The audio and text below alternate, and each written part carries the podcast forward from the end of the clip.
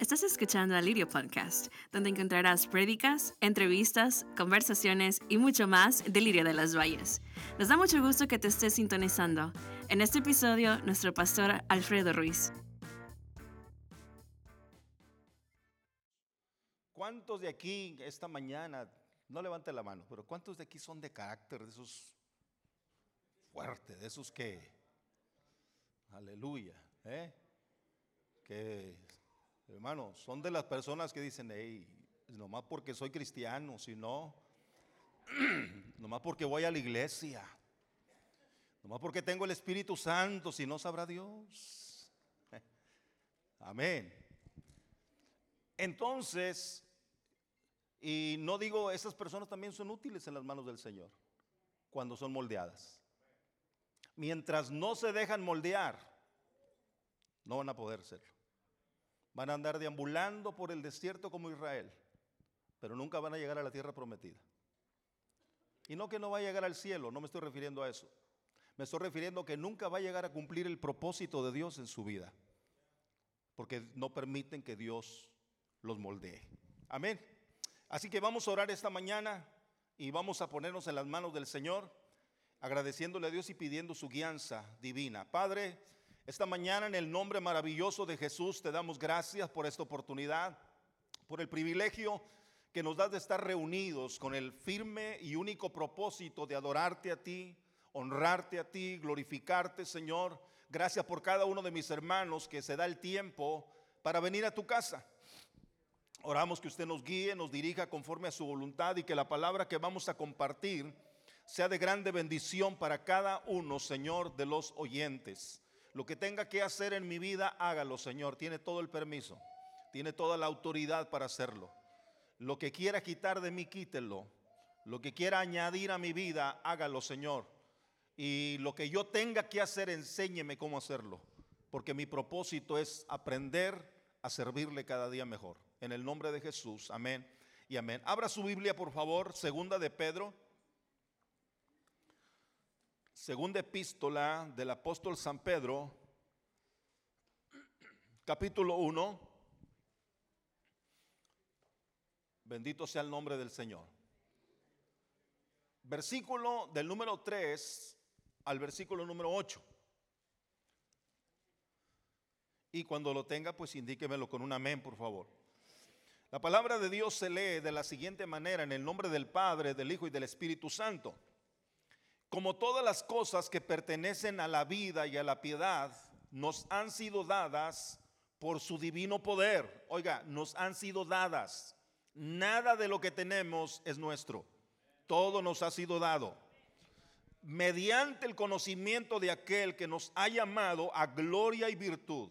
Yo tengo una versión que tal vez diga unas palabras diferentes, pero el propósito es el mismo por medio de las cuales nos ha dado preciosas y grandísimas promesas, para que por ellas fuésemos hechos participantes de la naturaleza divina, habiendo huido de la corrupción que hay en el mundo por causa de la concupiscencia.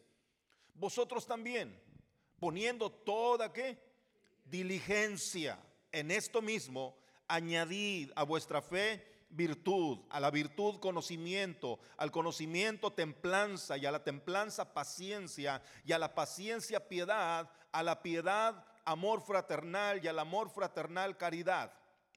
Porque si en vosotros hay estas cosas y abundan, no os dejarán estar ociosos ni sin fruto en cuanto al conocimiento de nuestro Señor Jesucristo.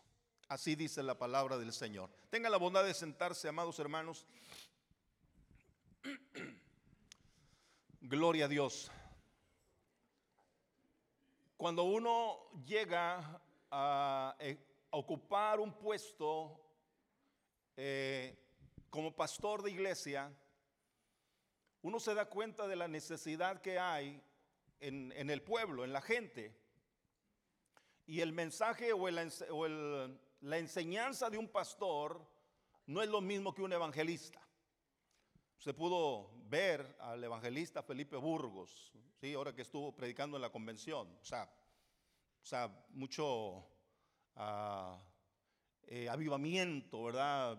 Ánimo, y con así fuerte.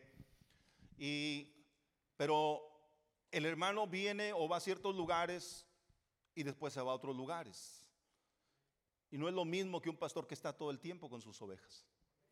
Entonces uno aprende a que las ovejas tienen que ser alimentadas, tienen que ser cuidadas, tienen que ser apacentadas.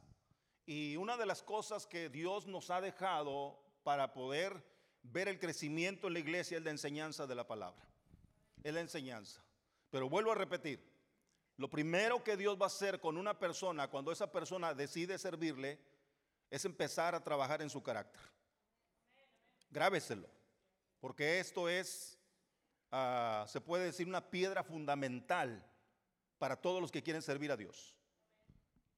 Esté dispuesto. ¿Quiere servir a Dios? Súbase a la, a la mesa del alfarero y deje que el alfarero trabaje con usted. Y que lo haga como Él quiere. ¿Acaso no dice la Biblia en la enseñanza del profeta Jeremías? Y vi yo al alfarero que trabajaba sobre la rueda. Y aquí la vasija que él hacía, ¿qué pasó? Se echó a perder en su mano. Dice, pero volvió y la hizo otra vasija, según le pareció mejor hacerla. Así que prepárese. Usted quiere servir a Dios, esté dispuesto a que Dios lo, lo moldee. El barro para que se le quiten todas las asperezas y todas las bolitas que trae la tierra, lo pisotean bien. Esté dispuesto a que lo pisoteen. Si usted no está dispuesto a que lo pisoteen, lo siento mucho. Pero usted no, verdaderamente no quiere servir a Dios. Alabado sea el Señor. Amén. Pero yo sé que todos los que están aquí quieren servir a Dios. Amén. Todos. Entonces, número uno, esté dispuesto a que lo pisoteen. Esté dispuesto a que hagan con usted lo que quieran. Aleluya. Si del árbol verde hicieron leña, ¿qué no harán del árbol seco y caído? Y nosotros no somos los árboles verdes, ¿eh? Nosotros somos los secos y caídos. Así que estemos dispuestos a que, que hablen mal de usted, que levanten falsos contra usted esté dispuesto a que lo vituperen, esté dispuesto a sufrir por la causa de Cristo y a no defenderse. What? Sí. Porque nosotros creemos que tenemos un abogado que pelea por nosotros. Y él lo hace mejor. Él lo hace mejor. Dicen amén. Gloria a Dios. Tal vez usted está diciendo, pastor, usted está diciendo eso porque, ah, pues sí, porque usted está allá arriba del púlpito. Sí, pero lo que le estoy diciendo es la experiencia de más de 30 años de tratar de servir al Señor. ¿Mm? De tratar de servir al Señor. Y tengo algunas eh, cositas que le quiero enseñar. Cinco cosas, pero voy a ahondar en unas más que en otras. Pero son cinco principios para un servicio eficaz a Dios. Cinco principios para un servicio eficaz a Dios. ¿Ha visto usted ese comercial que dice eh, simplemente ok, no está bien? ¿Sí lo ha visto? ¿Qué le dice el médico el que va a operar? ¿Está nervioso? Sí, yo también. Simplemente ok no está bien. Tenemos que hacerlo mejor cada día. Tenemos que caminar hacia adelante cada día. Amén, hermanos. hasta llegar a parecernos a quién? A Cristo. Él es el modelo, Él es el ejemplo, Él es eh, la imagen del Dios invisible. Y a Él es a quien debemos de parecernos. Y Cristo en los días de su carne, dice la Biblia que sufrió, ofreció ruegos con lágrimas y clamor y fue oído a causa de su temor reverente. Gloria a Dios. Bien, comencemos pues. Lo primero que debo empezar yo a entender es aprender a aceptar la autoridad de Dios en la iglesia. Tal vez esté mal que yo como pastor lo esté diciendo, pero lo tengo que decir, lo tengo que enseñar. Aprender a aceptar la autoridad que Dios ha puesto en la iglesia. Ese es número uno. Porque la rebeldía no llega y no lleva a nada bueno. ¿Sí? La rebeldía no lleva a nada bueno. Y cuando yo aprendo a aceptar la autoridad que Dios ha puesto en la iglesia, es una manera que le estoy diciendo a Dios, te estoy aceptando también a ti. Porque recuerde que no hay autoridad puesta sino de parte de Dios. Y las que hay por Dios han sido establecidas. La autoridad delegada es una autoridad que Dios da y la autoridad delegada la podemos ver en muchos lugares. Vemos la autoridad delegada ¿dónde? En el mundo. La autoridad que usted mira ahí, esos policías vestidos con su uniforme, en su carro de, policía, es una autoridad. Es una autoridad. Desobedezcámoslas y a ver qué nos pasa. Alabado sea Dios. Amén o no. Me voy a pasar este rojo, nadie me ve. Bueno, si no hay ni un policía ahí nadie lo va a ver, pero ahí arriba sí lo están viendo. ¿Sí? Y hay autoridades, y, la autoridad en la, iglesia es una autoridad delegada de parte de Dios. Yo quiero que lea conmigo Primera de Corintios 4. Gloria a Dios. Versículos 16 y 17.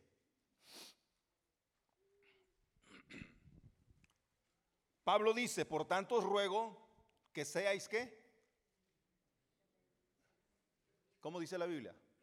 Que me imitéis o que seáis imitadores de mí. Dice Pablo, por esta causa os envía Timoteo, que es mi hijo amado y fiel en el Señor, el cual nos recordará, os recordará de mis caminos, cuáles sean en Cristo, de la manera que enseño en todas partes, en todas las iglesias. Pablo decía, imítenme, imítenme. ¿Por qué Pablo podía decir, imítenme a mí? Porque él decía, así como yo también soy imitador de Cristo. ¿Sí? El día que usted y yo podamos decirle a la gente, imítenme a mí. Quiere decir que vamos avanzando. Gloria a Dios. Alabado sea el Señor. Amén. ¿Qué dijo Gedeón a los 300? Hagan como yo hago. Gloria a Dios. Aleluya. Yo sé que hoy no van a haber muchos amén ni nada de eso. Sí, no se preocupe, es, es típico de estos mensajes. ¿sí? es típico, porque ah, aunque decimos querer servir a Dios, muchos tienen problema con servir a la autoridad delegada de Dios. ¿Mm? Decimos, no, yo me humillo ante Dios. Si, no, si tú dices humillarte ante Dios y no te humillas ante tu hermano, es mentira que te humilles ante Dios. Es mentira. No puedo yo ¿verdad? Decir que yo amo a Dios y no amar a mi hermano. Sería un... Se lo dijo. Sería un mentiroso. Amén. Pero la escritura que leímos de Pedro dice que todas las cosas nos han sido dadas.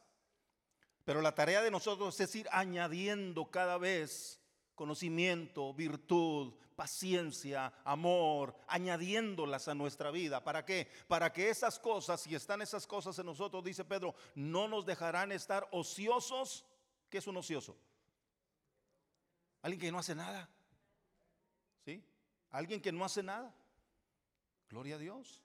Ese es un ocioso. Dice Pedro, y no, eso no nos dejará estar ociosos ni sin fruto. Cuando nosotros añadimos a esas cosas, decimos, Señor, trabaja conmigo, trabaja conmigo, trabaja conmigo, quita lo que no te agrade, añade lo que tengas que agregar. Entonces Dios empieza a hacerlo y usted empieza a crecer en el conocimiento de Dios y Dios lo empieza a preparar para promoverlo. Porque es Dios el que promueve. Aquí no hay compadrazgo. Aquí no hay familiares, ni primos, ni hijos de pastor que tengan ciertas preferencias o influencias. No, la obra es de Dios y Él es el que promueve y Él pone al que Él quiere y Él quita al que Él quiere, porque Él es el dueño. Alabado sea el nombre de Jesús. Entonces, si usted tiene problema con aceptar la autoridad de Dios en la iglesia, empiece a orar por ese lado. Señor, em, ayúdame. Yo sé que batallo. Yo sé que es, mi hermano, es mi líder, pero no me cae bien. ¿Sí? O no me gustan las decisiones que toman, o esto, lo otro. Pídale al Señor que le empiece a bajar los humos. Y le aseguro que Él es especialista en hacerlo. Él sabe cómo hacerlo. Alabado sea el nombre de Jesús. Dicen amén. Una vez eh, en un campamento dijimos esto, o nos humillamos o Dios nos humilla. ¿Sabe qué? Yo prefiero humillarme. Yo no quiero que Dios me humille. Yo prefiero humillarme mejor. Porque el que se humilla es ensalzado y el que se ensalza es humillado. Número dos, otro de los principios para un servicio eficiente a Dios es aprender que en nuestro servicio a Dios nos vamos a tener que relacionar con alguien. Entonces, esto se trata de relaciones. Amén. No podemos trabajar solos y no podemos tampoco avanzar si estamos solos. Necesitamos el compañerismo, la coinonía, el apoyo, la ayuda, la idea de otras personas. Yo no, lo sé todo. Yo no lo puedo hacer solo todo. Hay cosas que yo puedo hacer, pero hay cosas que otros las pueden hacer que van a ayudar a lo mismo para el crecimiento de la obra de Dios. Pero yo tengo que entender que en ese en mi camino, si quiero servir a Dios, tengo que aprender a relacionarme.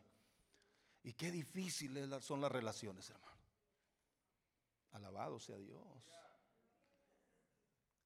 ¿Cuántos han entrado a una empresa y antes de entrar los han mandado a relaciones públicas? A darles una clase sobre relaciones públicas. ¿Alguien aquí ha estado? ¿Lo han mandado a hacer eso? ¿Y por qué los mandan ahí? Para que aprendan a cómo sobrellevarse con los compañeros de trabajo, para que aprendan a respetar las posiciones de las otras personas, para que aprendan, amén, a hacer, eh, a tomar compromiso con la posición que le están ofreciendo, pero que entiendan que es un trabajo en grupo, en equipo, y no es un trabajo de un llanero solitario.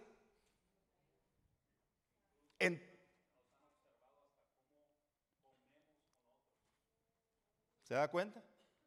A veces le hacen un examen, pero a veces los están observando nada más, a ver cómo se relacionan con las otras personas. Y todo eso cuenta para que le den el empleo. Hermano, en el trabajo del Señor usted va a tener que trabajar en grupo. Usted no puede trabajar solo. Así que si usted es de las personas que piensa que para que salga bien apenas que yo lo haga, pues Pregúnteme a mí. Yo era de esas personas. Sí, yo era de esas personas. Pero Dios me tuvo que, bájate chiquito. Tienes que aprender. ¿Sí? Y como yo, a, mí me gusta siempre hacer las cosas bien y rápido. A mí no me gusta andar con pachorra, hermano. Que alguien que le diga, va a ser, sí, ahí va. Por eso la gente que me mira caminando dice, hermano, ¿a dónde va? ¿A la prisa? No, si voy caminando.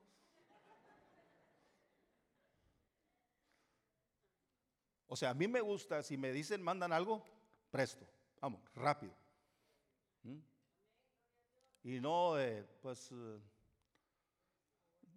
a ver si voy. ¿Iré o no iré? No. Bueno, eso es a mí, yo no sé a usted. Yo no sé usted. Pero yo he aprendido que cuando uno no entiende que hay que trabajar en grupo y que uno tiene que avenirse a la situación y a la necesidad, uno todavía no está preparado para el servicio o para que Dios lo promueva, para que Dios lo ponga más alto. Alabado sea Dios. Amén. En el momento en que usted le digan, hágase para allá, me hago para acá.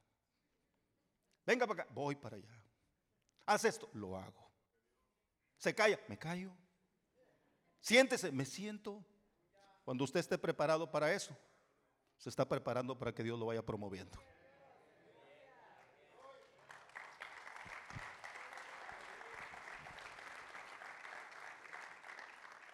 Relaciones. Tres cosas dentro de las relaciones. Las relaciones son sol, deben ser sólidas. O sea, no relaciones que se quiebran así tan, tan fácilmente. Y para crear relaciones sólidas se lleva tiempo. Tenemos que conocer a las personas, tenemos que convivir con ellas, tenemos que aprender de ellas, tenemos que entender que también son personas tal vez con una forma o con un crecimiento diferente al nuestro y que debo aprender a respetar también las decisiones de esa persona. Amén. Y se lleva tiempo.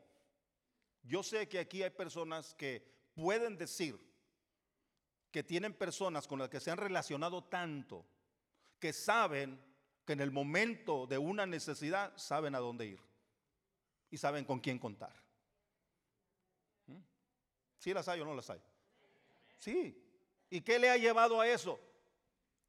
El tiempo. El tiempo de estar conviviendo, de estar relacionándose, de estar aprendiendo el uno del otro. Las relaciones sólidas llevan tiempo, amados. Eso es, eso es muy importante. Dios nos ha llamado a comunión. Primera de Corintios capítulo 4, perdón, capítulo 1, versículo 9. Dios nos ha llamado a la comunión. Vea lo que dice la palabra del Señor. Primera de Corintios capítulo 1, versículo 9. Fiel es Dios, por el cual fuisteis, ¿qué dice? Llamados a la comunión de su Hijo Jesucristo, nuestro Señor. Fuimos llamados a qué? A la comunión. ¿Y qué es la comunión? El compañerismo. Alabado sea el Señor. ¿Dicen amén? Gloria a Dios. Yo entiendo que habemos personas que batallamos para relacionarnos. Hay personas que, que por eso eh, siempre escogen trabajos donde estar solos. O deportes donde practicar solos porque no quieren depender de otras personas. Aleluya. Pero si usted ya se casó, lo siento. Usted depende de alguien más ya. Aleluya. Amén.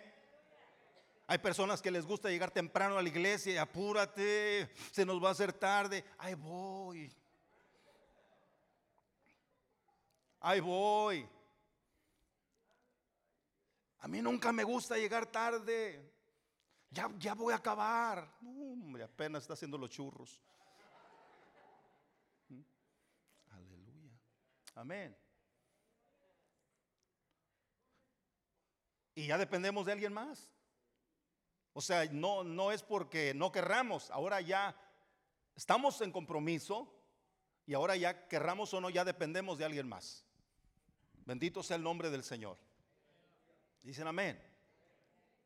Entonces las relaciones sólidas llevan tiempo y también, hermano, Dios nos ha llamado a la comunión. Hechos 2.42 nos dice qué era lo que sucedía en la iglesia primitiva.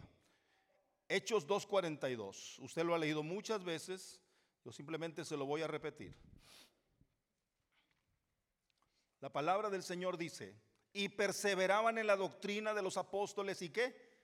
Y en la comunión, y en el partimiento del pan y en las oraciones.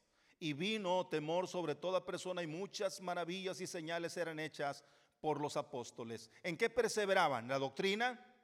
¿En la comunión? O sea, en el compañerismo, en el partimiento del pan y en las oraciones. Hay muchos que nomás participan en el pan, pero no participan en las oraciones. Aleluya. Amén. Háblese de fiesta y aquí estamos todos.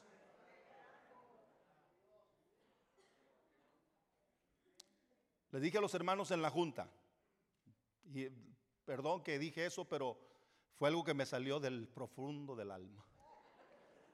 ¿Cuándo será el día que para que la gente venga a un evento no tenga que haber comida? Que simplemente digan, nos vamos a gozar en la presencia de Dios. No va a haber pan, no va a haber agua, no va a haber café, no va a haber nada. Va a estar la presencia de Dios. ¿Cuándo será ese día? Porque haga usted la invitación a la comida y mire. Aleluya. Pero invítelos al culto de oración. Where are you? ¿Ah? Triste pero cierto. Es la verdad. Y vivimos en un país, y tal vez no el país, en una congregación, una iglesia donde somos bien fiesteros, hermano. ¿Sí? Y bien pachangueros. Y no que esté mal, no está mal, no me malentienda. Pero si así como participamos en las fiestas, participáramos en las actividades espirituales, otro gallo nos cantara. Alabado sea el Señor. Amén. Esto no estaba en el mensaje, es, esto es, esto es extra, bonus. Los, los discípulos participaban en la doctrina, en el partimiento del pan, en la comunión y en las oraciones. Hermanos, las relaciones entre el pueblo de Dios, entre los cristianos, se tienen, solamente tienen una base, un fundamento, y es el amor de Dios. Nada más. La Biblia nos manda a amarnos los unos a los otros. La Biblia nos manda que todo lo hagamos en amor. La Biblia nos manda a que si, aún si vamos a reprender a alguien, lo hagamos en amor. Porque ese es el fundamento de la relación entre, entre los hijos de Dios, el amor de Dios.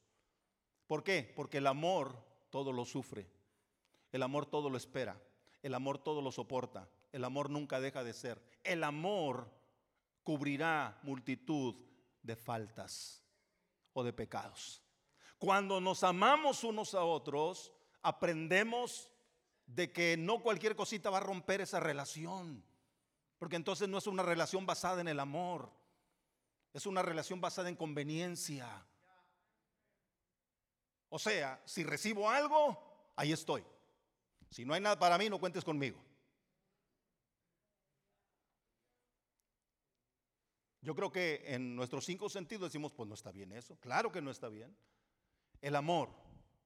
Nos amamos unos a otros. Amén. ¿Se acuerda de la canción de Barney? I love you, you love me, we are happy family. Hasta Barney nos lo enseña, hermano. Pero qué difícil es amarnos. Porque el amor también es soportarnos. Ay, Dios mío. Y nos amamos cuando todo va bien. Cuando yo estoy contento porque está haciendo lo que yo quiero, lo que a mí me gusta. Pero que no se haga algo a mí que no, que no me gusta a mí porque entonces ya no juego. Pinto mi raya y me voy. ¿Dónde está entonces la solidez de esa relación? Gloria al nombre del Señor. Amén. Trabajemos, fomentemos relaciones saludables y sólidas, que no se rompan con cualquier cosa. ¿Sabe por qué? Porque en el momento en que usted ha recibido a Jesucristo en su corazón y yo lo he recibido también en mi corazón, hay algo que nos une, que es la sangre de Cristo. La sangre de Cristo es la que corre ahora por nosotros y es lo que debe unirnos a usted y a mí. Y por amor a Dios, tenemos que trabajar en establecer relaciones sólidas. Pero para estar, establecer relaciones sólidas, debo estar dispuesto a que me digan no. Aleluya. O a que me digan, hermano, ahorita no, está, está muy buena su idea, pero ahorita queremos esto. Ah, no. Si va a ser así, no cuenten conmigo.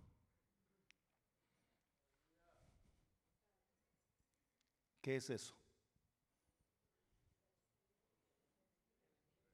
Rebeldía. Bueno. ¿Qué más? Orgullo. ¿Qué más? Prepotencia. Soberbia. Inmadurez. Egoísmo. Oiga, yo no sabía que había tantas cosas en esa sola cosa. Wow. ¿Se da cuenta? Y lo dice uno, no, yo no soy orgulloso. Nomás que no me gusta que hagan lo que no quiero.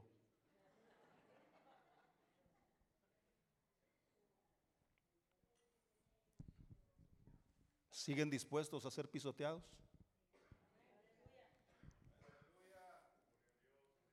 Aleluya. La iglesia de Esmirna tiene su nombre y deriva su nombre de esa planta aromática llamada mirra. Y si usted ha leído el libro de Apocalipsis, se da cuenta que Esmirna es la iglesia perseguida. Y la mirra es una planta muy aromática, pero para que dé su aroma tiene que ser molida, mortajada. Cuando usted y yo somos molidos y estamos ahí por servir a Dios, el olor fragante sale de nosotros para la gloria de Él. Hay olor fragante delante del Padre. Alabado sea el nombre de Jesucristo. ¿Y qué queremos ser? Olor fragante. Yo no quiero ser olor pestilente. Yo quiero ser olor fragante que cuando llegue a, a la nariz de Dios el Señor diga, este es olor fragante para mí. Y no que cuando el aroma que salga de mí llegue a la nariz de Dios diga, mm".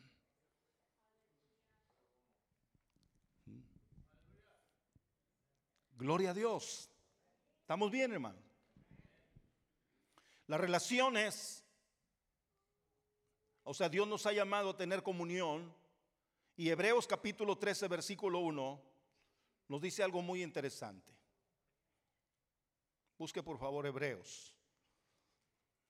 Gloria a Dios.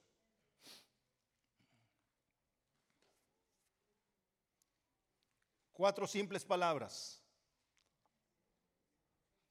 Permanezca el amor fraternal. Si usted y yo estamos luchando con eso de que no podemos amar a algunas personas, tenemos que empezar a orar por ese lado. Señor, y, no solamente orar, sino actuar. Porque a veces nos quedamos orando, ¿verdad? Y que Dios ayúdeme a amar a fulano, ayúdeme a amar a fulano, ayúdeme a amar a sutano, pero no hacemos nada por amarlos. Queremos que Dios lo haga todo, que de, un, de la noche a la mañana yo amanezca amándole. No, acérquese, salúdele, platique. Cuando ore por esa persona, Diga, Señor, gracias porque tú me has dado amor por esta persona. Aleluya. Y después, comparta con él o con ella. Pero hagamos algo. El que quiere amigos, tiene que mostrarse amigo. Alguien se quejaba diciendo, yo no sé por qué estoy tan solo en el mundo. Pues es que nunca pudo hacer amigos. ¿Mm? Desconfiaba de todo mundo. Se le hacía que todo el mundo se acercaba a él por, porque por algo. ¿Ah? No, hermano. Aprendamos a crear relaciones sólidas en el camino del Señor. Dicen amén. Otra cosa, las relaciones se derivan sobre la base de la dedicación y el compromiso. Sobre la base de la dedicación y el compromiso. Cuando uno decide servir a Dios, uno tiene que adquirir compromiso. Repita, compromiso. Cuando usted y yo nos casamos con nuestros cónyuges, hicimos un... Ay, no es de que si, hoy no quiero ir a trabajar. No, chiquito, yo sé que no quieres, pero el bill de la luz, vieras cómo llegó este mes. Así que aunque no quieras, vámonos a trabajar. El compromiso.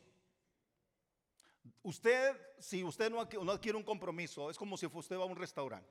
Usted va al restaurante, si le gusta la comida, vuelve. ¿Sí o no? ¿No tiene compromiso? Pero en su casa usted no puede decir, esto no me gusta. Pues es lo que hay, amorcito. Pero hubieras hecho algo más, pues hubieras dejado. Aleluya. Amén. ¿No le alcanza para frijoles si quiere cabrito? Tenemos que avenirnos a lo que hay. Amén. Pero en el restaurante usted va y ahí no tiene ningún compromiso. Pero en la familia hay compromiso. Hay compromiso. Aquí no es de si quiero o no quiero. Si me gusta o no me gusta. Entonces, en la iglesia es lo mismo. Tenemos que adquirir compromiso. Hacer las cosas, hermano, eh, por el compromiso que hicimos, no con el hombre, sino con Dios, con el Señor. Gloria a Dios. ¿Estamos aquí? Compromiso. ¿Qué le dijeron cuando se casó?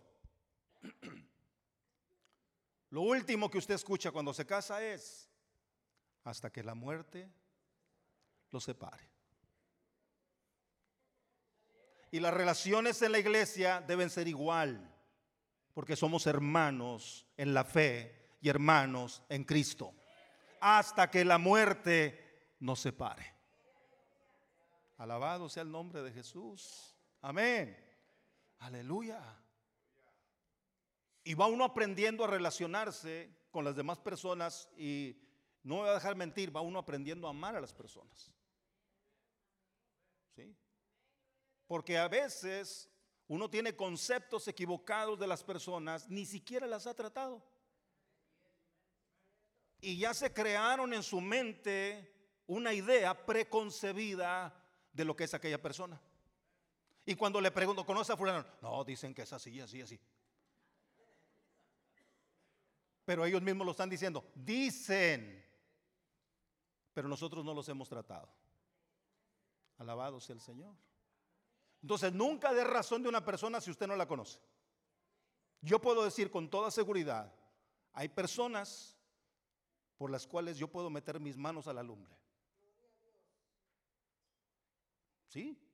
Tal vez usted también tenga algunas, por las cuales usted dirá, yo, por esta persona, soy capaz de ponerme, poner mis manos en el fuego, porque yo sé quién es esa persona. Yo le conozco. Y nada de lo que me traigan a mi mente va a cambiar el concepto que yo tengo de esta persona. Alabado sea el Señor. Entonces en el Señor se necesita eso también. En la iglesia se necesita eso. No que un día tengamos a alguien acá en un pedestal y otro día lo traigamos por el suelo. Aleluya. Amén. Y porque hay personas que muy emocionales, hermano. Que se emocionan luego, luego al conocer a una persona. Y ya cuando la van conociendo, dicen, ay. Pues no te emociones tanto desde el principio. Llévatela tranquilo, dijo aquel. Ve conociendo a la persona. No te, no te avientes luego, luego. Porque a lo mejor después te decepcionas. Aleluya. Amén. Gloria a Dios. Y va uno aprendiendo. ¿sí? Una persona que no es de aquí para que no va a decir, ¿quién será? Ah. Que una vez supo cuando era mi cumpleaños y, uh, hermano, apenas la había conocido y me trajo un regalo. Fue el único. Yo creo ya después que me fue conociendo, dijo, mm".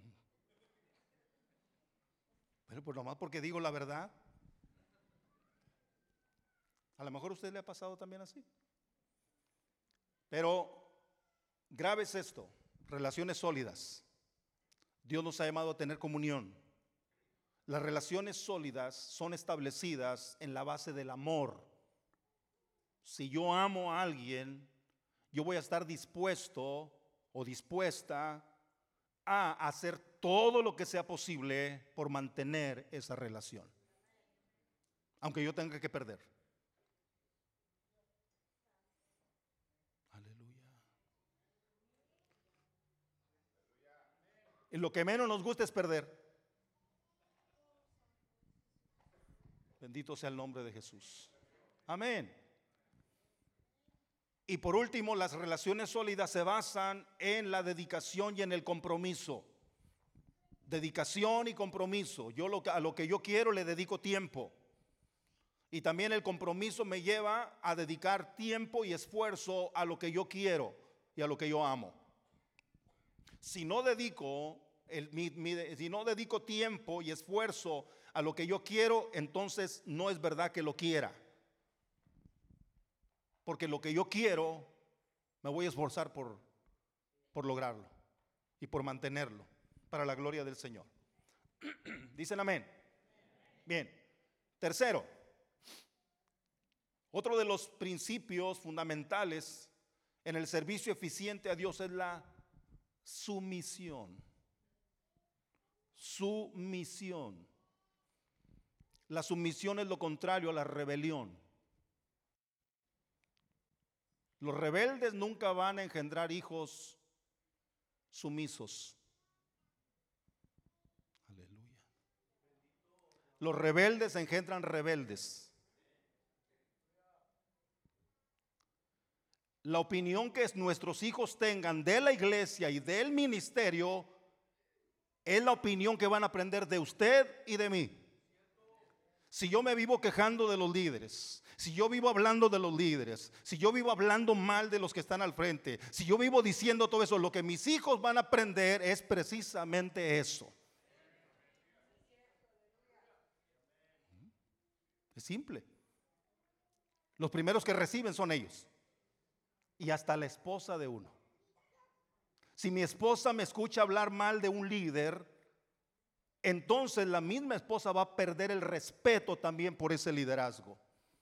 Y también se le va a hacer fácil hablar mal del liderazgo.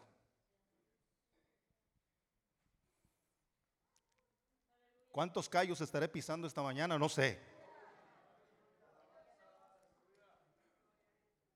Pero es la verdad, hermano. Es la verdad. Cuidemos nuestra lengua. No hable mal delante de su familia, ni de la obra, ni de liderazgo. Si tiene algo que hablar, vaya directo con la persona y dígale, no me gusta esto, porque está envenenando a su familia.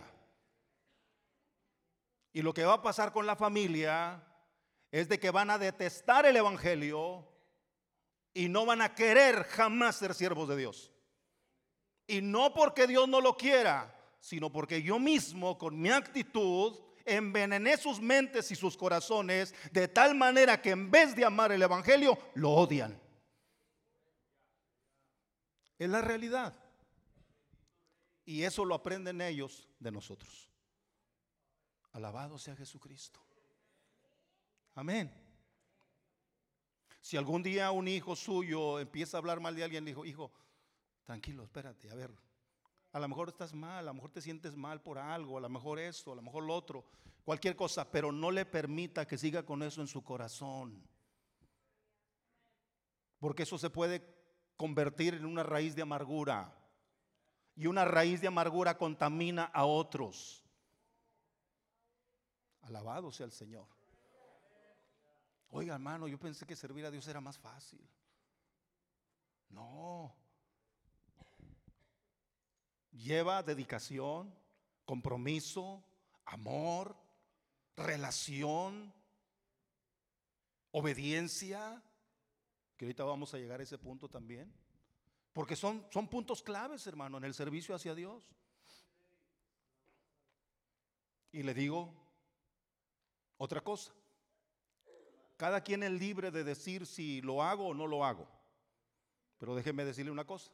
Si usted lo hace, se estará poniendo en el camino de los que van a ser promovidos, promovidos más arriba, a subir, a, ser levantados, a ser promovidos a servicios más eh, mejores. Si usted no lo hace, usted se estará apartando de la fila de los que serán promovidos y andará vagando y deambulando de un lado a otro y el tiempo va a pasar. Y cuando llegue anciano o anciana y esté en su lecho de muerte, va a decir, Dios siempre quiso que yo le sirviera. Pero nunca dejé que Él me cambiara.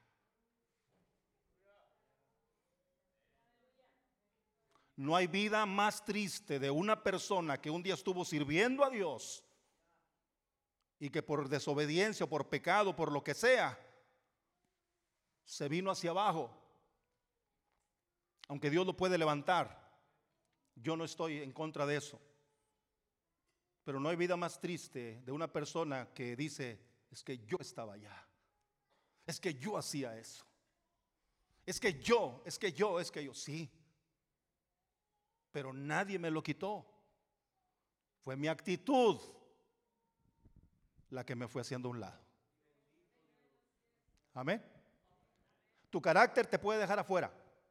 Así de simple. O tu carácter te mete o te saca. Te mete al servicio de Dios o te, o te hace un lado. Tu carácter, no Dios. Mi carácter, no Dios. Mi forma de ser, no Dios. No culpemos a Dios por eso. Es que Dios me prometió y Él es fiel a sus promesas. Él es fiel a sus promesas.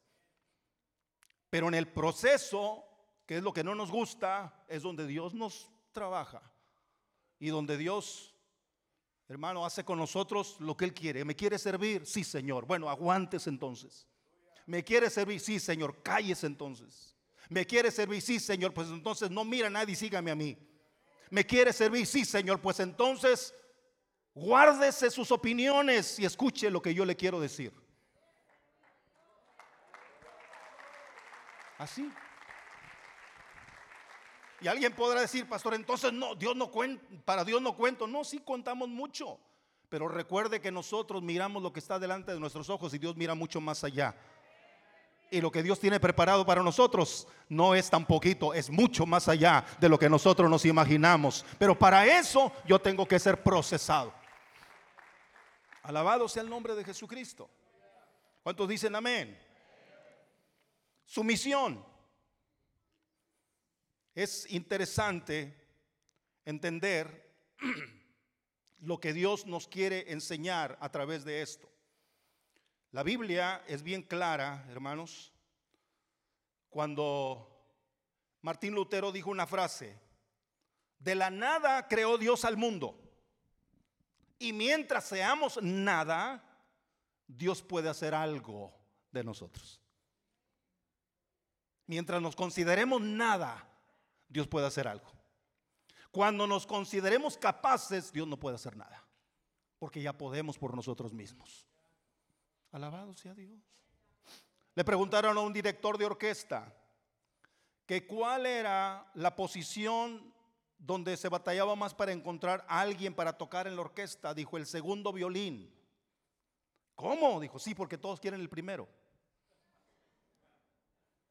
Todos quieren ser el primer violín. Nadie quiere ser el segundo. El día que estemos dispuestos a estar detrás de alguien, Dios nos está preparando para algo. Mientras queramos estar siempre al frente, alabado sea Dios. Amén. Mientras querramos estar siempre, es que yo puedo, es que yo sé. Tranquilo, hombre. Tranquilo. Deja que Dios te promueva. ¿Qué dijo Jesús? Cuando vayan a una fiesta, no ocupen las sillas de mero adelante. Yo sé que por eso no se sienta nadie aquí.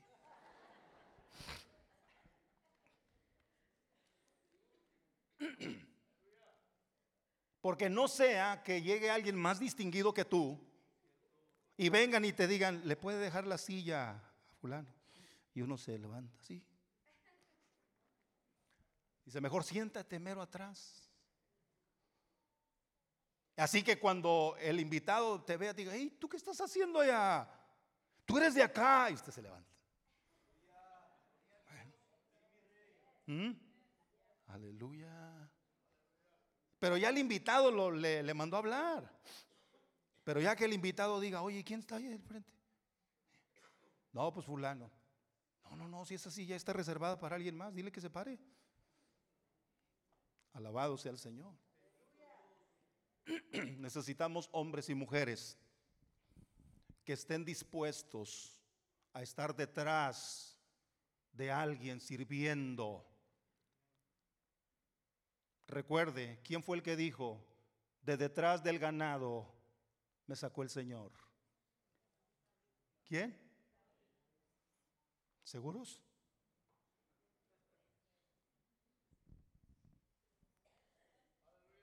Porque hubo otro profeta también, Amós.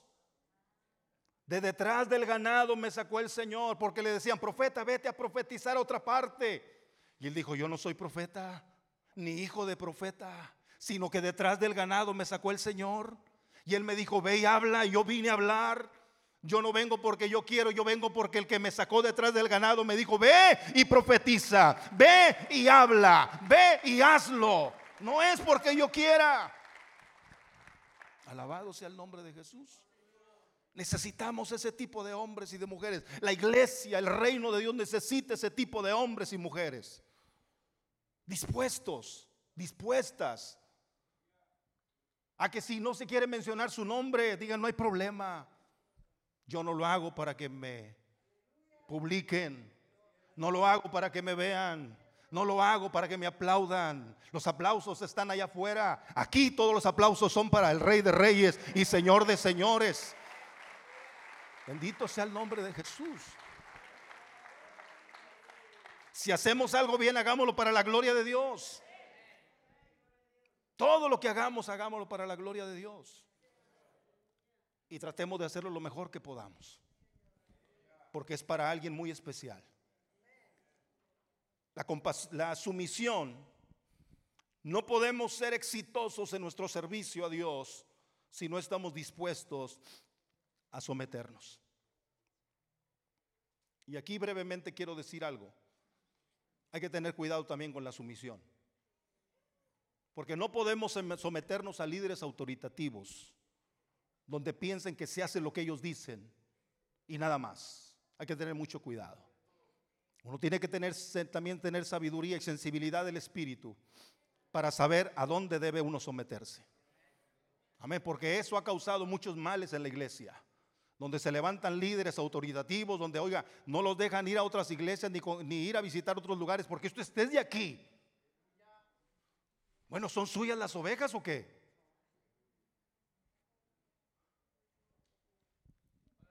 Hay líderes que todavía piensan que las ovejas son suyas. Para todo le tienen que pedir permiso. Hermano, puedo salir de vacaciones con mi familia. What? Usted pídale permiso a su esposa o a su esposo, a mí que me anda pidiendo permiso. Pero desafortunadamente los hay. Y donde puedo ir a visitar, no, usted es de aquí. En disciplina, si la sabemos que anda por disciplina. Por favor. La gente ya no sirve por amor, sirve por temor, por miedo. Y lo que Dios no quiere que le sirvamos por miedo, Él quiere que le sirvamos por amor, que le sirvamos con todo nuestro corazón, que le sirvamos con toda nuestra alma. Dicen amén. Bendito sea el nombre de Jesucristo. La Biblia nos dice siete cosas a las cuales debemos estar sometidos. Primero, Romanos capítulo 13, versículo 1 al 5, Pablo nos manda que nos sometamos a las autoridades. ¿Sí? Someteos pues a las autoridades. Y ahí mismo es donde dice Pablo, porque no hay autoridad puesta, sino de parte de Dios. Bendito sea el nombre del Señor. Dicen amén, hermanos. A Dios la gloria, porque Dios nos enseña tantas cosas a través de su palabra. ¿Qué dijimos, Hebreos qué? Romanos, perdón. Lo dije nomás a ver si están poniendo atención. Sí. Romanos 5. Romanos 13, perdón. 13 del 1 al 5. Bien. ¿Cómo dice? Sométase toda persona a las autoridades superiores, porque no hay autoridad puesta sino de parte de Dios. Y las que hay, por Dios han sido establecidas. Amén.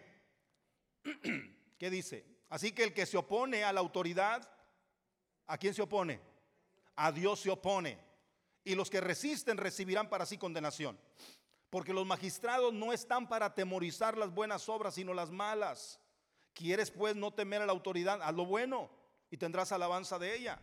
Porque es ministro de Dios para tu bien o servidor de Dios para tu bien. Porque si haces lo malo, pero si haces lo malo, teme, pues no en vano lleva la espada, porque es servidor de Dios, vengador para ejecutar la ira sobre los que hacen lo malo. Por tanto es necesario que os sujetéis, no solo por qué, no solo por razón del castigo, sino por causa de la conciencia.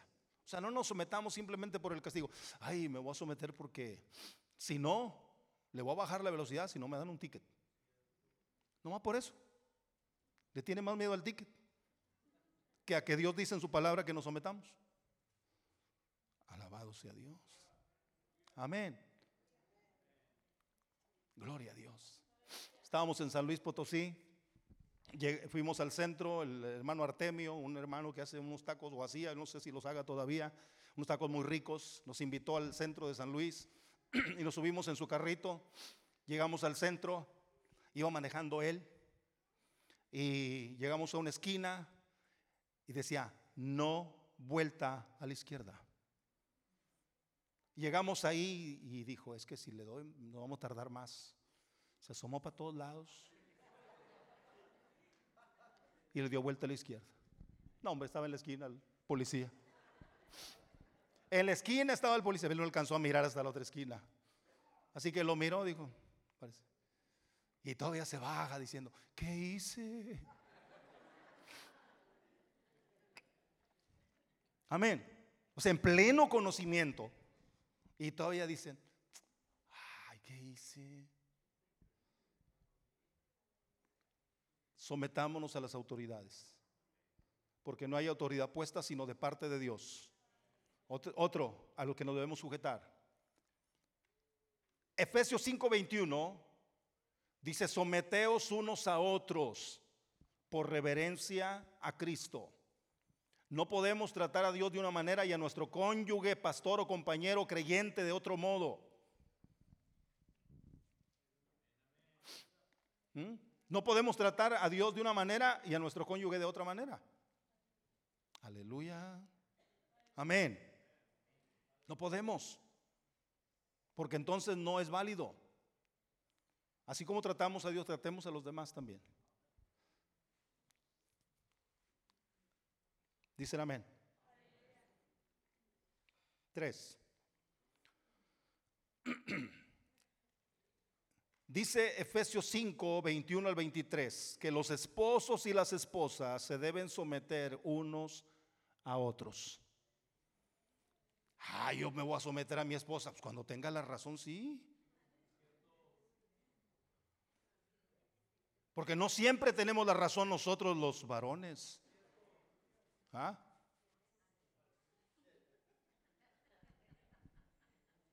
Y luego a veces ponemos la regla del jefe. ¿Cuál es la regla del jefe? Regla número uno, obedecer al jefe. Y la dos, si el jefe se equivoca, sigue siendo el jefe.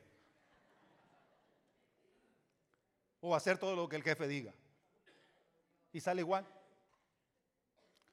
Debemos aprender a llevar una relación donde debemos mirar el crecimiento de nuestra familia y no personal.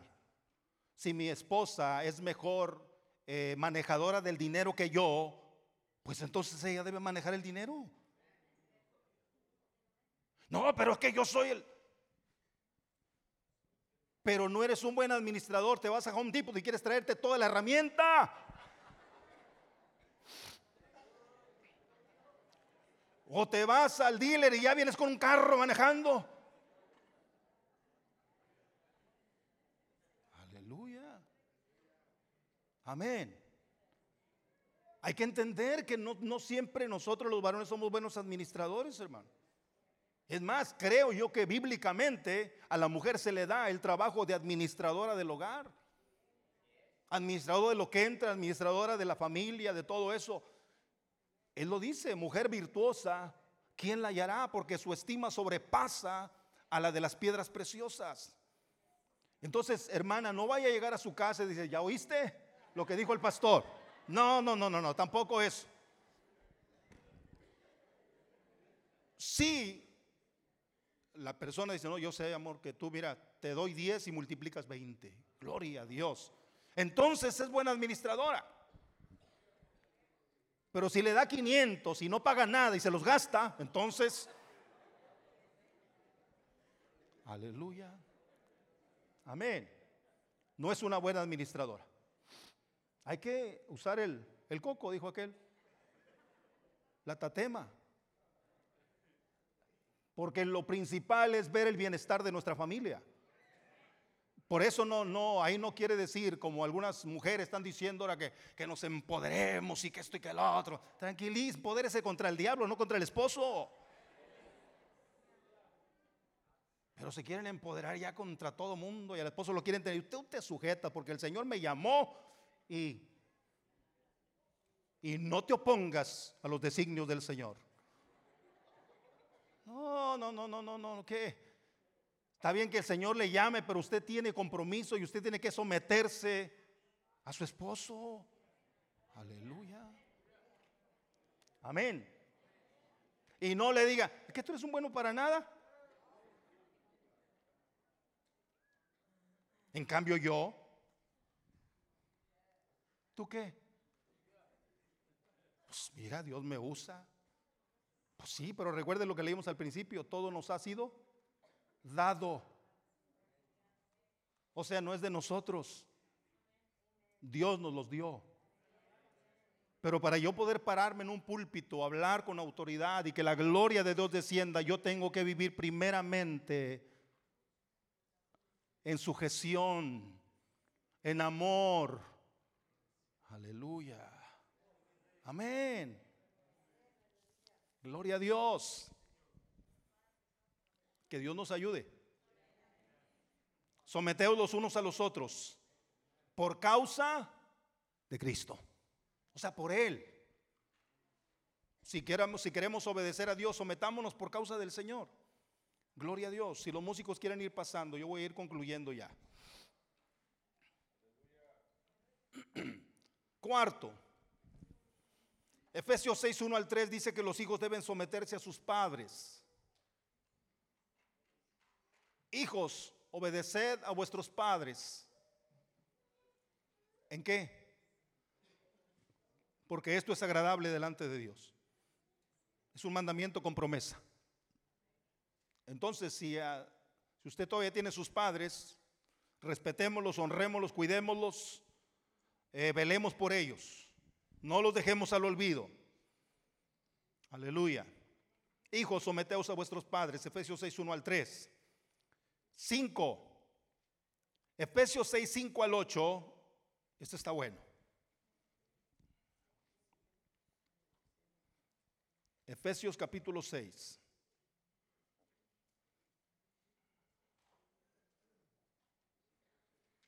Siervos, obedecer a vuestros amos según la carne, con temor y temblor, con sencillez de vuestro corazón, como a quién? Como a Cristo. Amén no sirviendo al ojo como los que quieren agradar a los hombres, sino como siervos de Cristo, haciendo la voluntad de Dios de corazón, sirviendo con buena voluntad como al Señor y no a los hombres, sabiendo que el bien, el bien que cada uno hiciere, éste recibirá del Señor, sea siervo o sea libre. Siervos, obedeced en el Señor. Usted tiene patrón, sométase a Él, obedézcale. Amén. Él es el que paga. Alabado sea el nombre de Jesús. Él es el que paga. Recuerde eso. Bendito sea el nombre de Jesús. Sexto. Los creyentes deben someterse a sus pastores. Hebreos 13, 7 al 17. ¿Qué dice Hebreos 13, 7?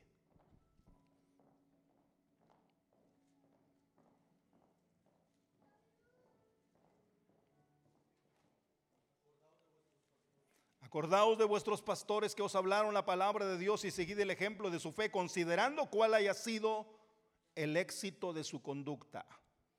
17. Obedeced a vuestros pastores y sujetaos a ellos porque ellos velan por vuestras almas como quienes han de dar cuenta para que lo hagan con alegría y no gimiendo, para, porque esto no os es provechoso. Aprendamos a someternos. Séptimo, los jóvenes deben someterse a los ancianos. Primera de Pedro capítulo 5, versículo 5. Los jóvenes deben de someterse a los ancianos. Igualmente jóvenes sujetados a los ancianos y todos sujetos unos a otros y vestidos de humildad porque Dios resiste a los soberbios y da gracia a los humildes. Sinceramente, en esta mañana, ¿Cuántos quieren verdaderamente servir a Dios?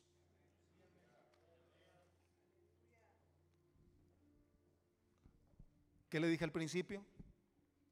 Debemos estar dispuestos a qué qué?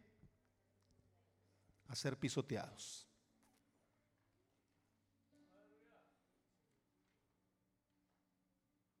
Un día Dios me dio una palabra. y esa palabra está en la Biblia.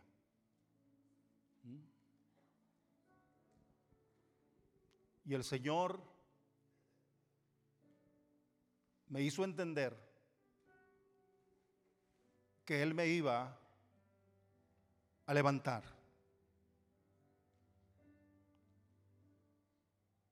Por aquellos que te dijeron, pon tu espalda para que pasemos por encima de ti. Está en la Biblia. No importa. Tiene que poner su espalda. Póngala. Que lo que está más allá vale la pena. Que lo que está más allá vale mucho más que lo que nos pueda pasar. Te pondré como anillo, dijo el Señor te pondré como anillo de sellar.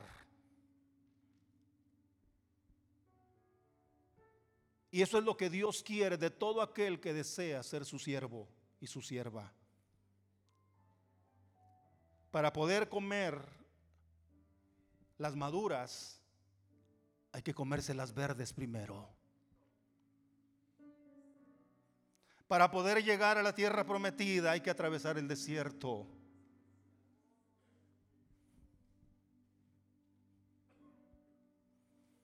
Miramos a Jesús coronado de gloria, de honra y de hermosura. Pero Él llegó allá a través de la cruz. Sin cruz no hay trono. Sin muerte no hay resurrección. Si Jesús no hubiera muerto, se hubiera perdido del poder de la resurrección. Si Jesús hubiera negado ir a la cruz, no hubiera accedido al trono. Pero dice que menospreció la vergüenza, menospreció el oprobio. Era la peor vergüenza que el Hijo de Dios podía pasar, siendo exhibido públicamente como un malhechor, como un blasfemo, como alguien que no merecía vivir. Pero lo que el diablo se olvidó es de que esa cruz, donde él pensó que lo iba a exhibir, era la catapulta para llevarlo al trono. Y ahora que Jesús está sentado en el trono, Él te dice esta mañana, menosprecia la vergüenza también. Haz a un lado el oprobio. Está dispuesto a que haga contigo lo que quieran. Que lo que yo te ofrezco es mucho mayor que lo que hay en esta tierra. Yo no cambiaría mi servicio a Dios por nada. Nada. No cambiaría el pastorado por cualquier cantidad de dinero que pudieran ofrecerme en una empresa. No lo cambiaría.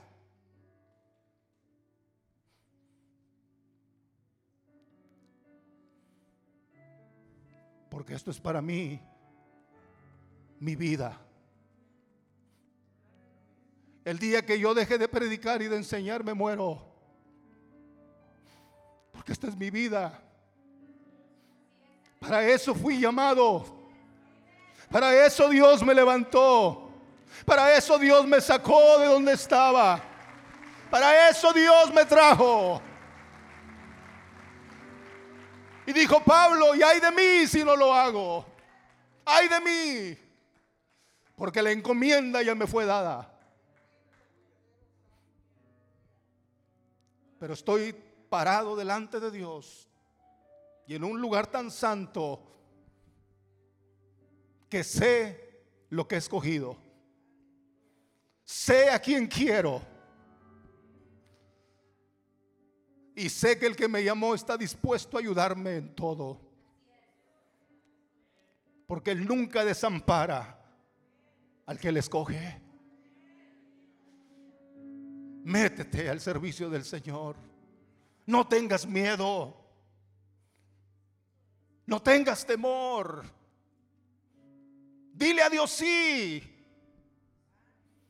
Y te aseguro que jamás te vas a arrepentir. ¿Quién me va a mantener? ¿Quién te va a mantener? Me dijo mi padre un día. Papá, me quiero meter a servir al Señor. ¿Y quién te va a mantener? ¿De qué vas a vivir? Mi padre no era cristiano, no era creyente. Pero yo le dije a mi padre, yo no sé, estoy comenzando en este camino, pero hay algo que arde dentro de mí. Y sé que si no lo hago, jamás seré feliz. Mi padre me dijo, te doy permiso por seis meses. Y le dije, trato hecho. Pero una cosa, papá, si en esos seis meses tú ves que yo ando jugando con las cosas de Dios, yo me regreso a trabajar y me regreso nuevamente a estudiar y a hacer mi vida normal y rutinaria. Pero si en esos seis meses tú ves que lo que hay dentro de mí es verdadero, déjame seguirlo haciendo. Y mi padre me dijo, trato hecho. Y ahí comenzó la obra que Dios ha estado haciendo en mí. No soy perfecto. Me falta mucho todavía. pero no puedo dejar de amar al que me llamó. Y sería un traidor si me regresara. Porque Él siempre me ha dicho, yo estoy contigo. Yo estoy contigo.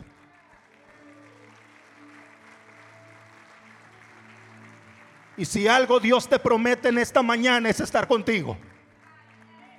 Tal vez no te ofrezca riqueza ni te ofrezca mucho, pero dice, yo estoy contigo. Eso voy a hacer, voy a estar contigo, no te voy a dejar, no te voy a desamparar, pero sigue adelante, da el paso al frente, pero no temas, porque el que llama también sostiene. Ese es el Dios al que servimos. Aleluya, un Dios poderoso y que se vale de medios humanos para cumplir su plan y su propósito. Yo no me arrepiento de la decisión que tomé aquel mes de marzo de 1982. Nunca me he arrepentido ni me arrepentiré.